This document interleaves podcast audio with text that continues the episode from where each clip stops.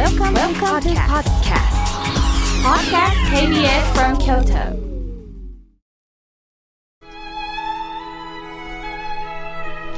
改めまして、僧侶の河村明慶です。えー今日の法話のテーマは、生きがいについてお話をしたいと思います。目の前の皆様に今、ある言葉を書いていただきました。ラジオをお聞きの皆さんもぜひ頭の中で想像してみてください。今あなたが最も大切なこと、宝だと思ってるもの、何でもいいです。一つ頭の中で思い浮かべてみてください。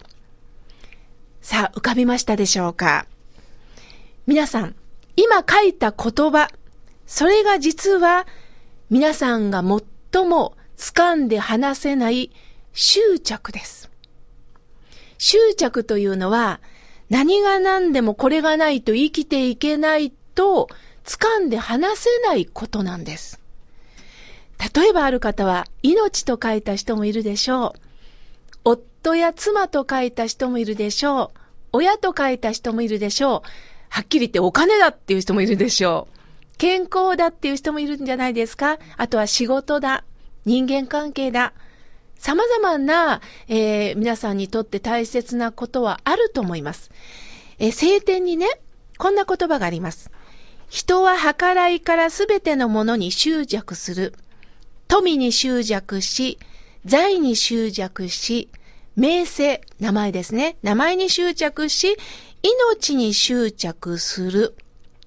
すると皆さんの中では、なぜ書いたことが執着になるのって不思議だと思いますが、私たちは無意識のうちに、やはりそれが大切だ大切だと思いすぎて、そこから離れられないということがあるんですね。例えば、えー私はやはり家族が大切だ。もちろん家族は大切です。やはり心の拠り所になりますよね。しかし、東日本大震災を思い浮かべてください。その大切な家族がある日突然離れ離れになるということもあります。実際皆さんも大切な方を失ったという人もいるんじゃないですか。するとこの人がいなければ私は生きていけない。子供や孫がいないと私は楽しくないんだ。だけど、そこに執着してる限り、やはり私たちは自立して生きるということができなくなるということです。実は私皆さんにこのテストをする前に自分にもしてみました。私は何て書いてかっていうとね、苦労って書いたんです。実は私は自分の苦労に執着してたんです。やはり生まれた時に父が早く亡くなり、そしてお寺を継ぐと期待された兄が引きこもりになり、そして私がしなければいけない状況になったけど、坊さんになることは拒否してた。そして当時はアナウンサーを目指したんですが、アナウンサーにはなかなかと自分の思った通りの仕事がなかった。そして結婚も夢見たんですが、なかなかそれも希望通りにいかない。そして様々な苦労を味わった中でようやく今、皆様方から、妙慶さんって法話の内容は身近に感じられますよって言ってもらえるようになったら、ふんふん、私がある程度苦労したから、皆さんにこうして馴染んでもらってるんだという誇りが出てきたんです。これが私の執着です。普通に私ってこうなんですよって言えたらいいのに、それを自分が掴んで誇りにして、そしてそれを武器にして生きようという私の根性が文字に書くことによって現れました。こういう言葉があります。星野富弘さんという方が、命が一番大事だと思ってた頃、生きるのが苦しかった。命より大切なものがあると知った日、生きるのが嬉しくなった。さあ、星野さんにとって最も大切な宝は命だったんです。命が一番大切だと思ってる頃、生きるのが苦しかったって言ってます。どうしてでしょうか？星野さんは体育の先生でした。すると健康で運動神経もいい。もう本当に健康が自分にとっての売りだったんです。ある日、マット運動をしている時に首を骨折して、そこから全身麻痺になって、身動きが取れない。毎日ベッドの生活になりました。なんでだ？私がなぜこんな体にならなければいけないのか？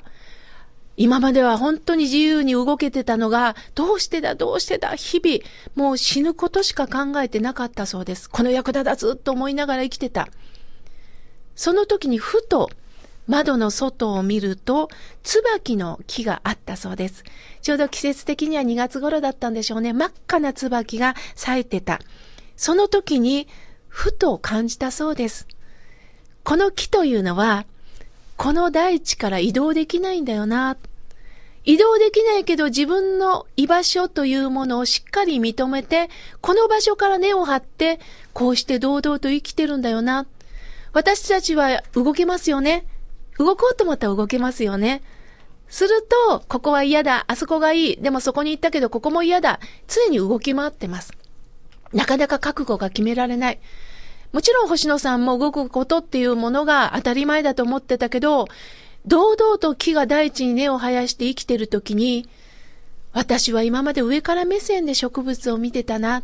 人間がいて鑑賞用の木として見てたのが、同じ地球上に生きる中での同じ生きる者同士じゃないか。目線が平行になったんです。すると初めて星野さんは、この木と友達になろうって思ったそうです。友達になろうなんて思わないですよね。どちらかというと、この椿高く売れるかなとかね、そういう商品価値で見ちゃうのが私たちですが、そうや、友達になろう。すると木にも話しかけられるし、今日はどんな花が咲くかなと、素直にそのね、草花を見ることができた。見ているだけで、私は心が和んだ。するとそれを絵に描いてみよう。手では書けませんから、口で書くようになる。そして口で言葉を託すようになると、その絵と文字がいろんな人に伝わっていって、今星野さんというお名前が残っております。人生で一番大切なことは何なのか何なのかと意味を探していると私たち辛いです。星野さんは命より大切なものがあると知った日、生きることが楽しくなっったとおっしゃってます。私たちは意味を見出そうと思って家族とは恋人とは夫とは妻とは一体何か健康を維持したい。そこに一生懸命趣を置けば置くほどそこから手放せなくなってそうじゃない自分が向き合えなくなるということなんですね。私たちはなんで悩んでるかというと納得できないから悩んでるんです。今ある状況が納得できないんです。こんなんいらん。いいことの方がいい。だけど残念ながら季節とともに私たちは今目の前にある事実を受け止めることしかできない。残念ながら病気になったらなったなりの人生があるんだよ。嫌なことがあったら嫌なことがあったなりの人生があるんだよ。それで終わりではありませんよ。浄土という言葉があります。親鸞上人は極楽とは言わず浄土と言いました。浄土とは清らかに土と書きます。大地です。しっかりあなたがどんな状態になっても受け止める大地があるから安心してここで生きなさいねって教えてくれます。唯物論者で中江長民さんという方がおられました。この方は明治時代に生きた福沢諭吉さん、大隈重信さん、サンバガラスと言われた方なんですが、ある日、喉頭癌を宣告されたそうです。癌と言いますから自分の命の、まあ、長さを計算することになるんですね。医者に聞いたそうです。私はあとどのぐらい持ちますか？するとお医者さんは、一年半でしょうって言ったそうです。そうか。一年半あるなら本が書ける。そう思って、一年夕飯という本を書きました。一年っていう字にあるに、半年の半で一年夕飯。そして一生懸命集中して本を書いてるうちに一年半書き切ったそうです。お、生きてるじゃないか。これだけで丸儲けと思って、次に書いた本が、続、一年夕飯だったそうです。そして、命が尽きて、えー、中江町民さんはお浄土に帰られました。その時に中江さんは親鸞上人のお言葉にも出会いながら、恐ろしければ震えたらいい。悲しければ泣いたらいい。痛ければわめいたらよい。苦しければ叫んだらよい。私は凡夫のままですからということをある方に託したそうです。私たちは完璧になって幸せになって、最後はいい夢見て、そしてこうなりたいっていう希望は持ってると思います。それはもう誰でもあります。でも、思えば思うほどなれなかった自分に落胆もするんです。何でもないんです。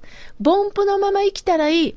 私はこのまま、このまま生きたらいいんだよっていうことを教えてくださいます。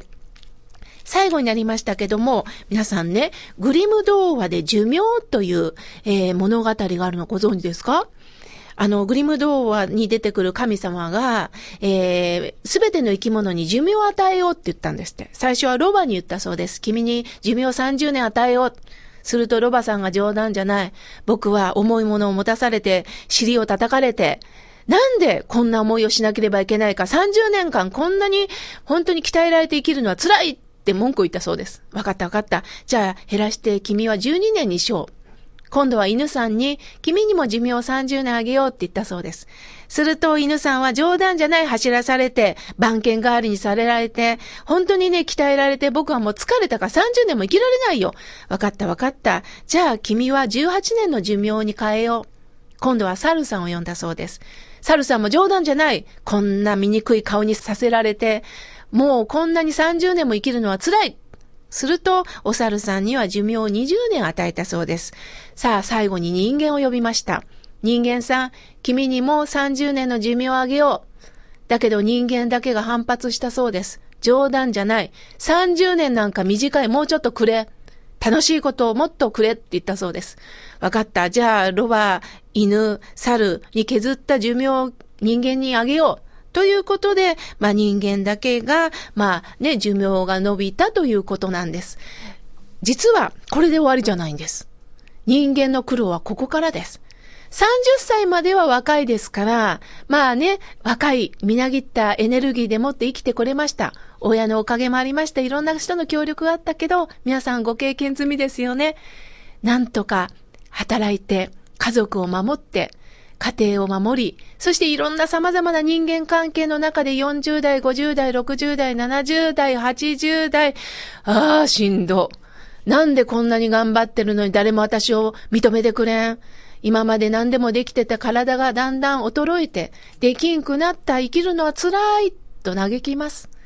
だけども、年を重ねるということは、逆に自分が何でもできたといううぬぼれから解放されるんです。これからはお世話になります。たった自分一人でできてたことって何にもなかったんやな。南無阿弥陀仏と頭を下げることを教えてもらいます。私たちもなかなか感謝できなかったけど、年齢とともにありがとうって言えるようになりませんでしたか？いろんな人の恩を感じましたよね。私たちの生きがいは、今までお世話になった方にしっかり頭を下げる。そして自分も他人も共に手を取り合って生きていける。たった一人の世界ではない。こうして周りの皆さんと共に私たちは救われていく道を見つける。それが本来の生きててよかった。こうして気づかせてもらってよかったという生きがいなんですね。さあ、今日は書いたこの紙を手元に入れてお持ち帰りくださいませ。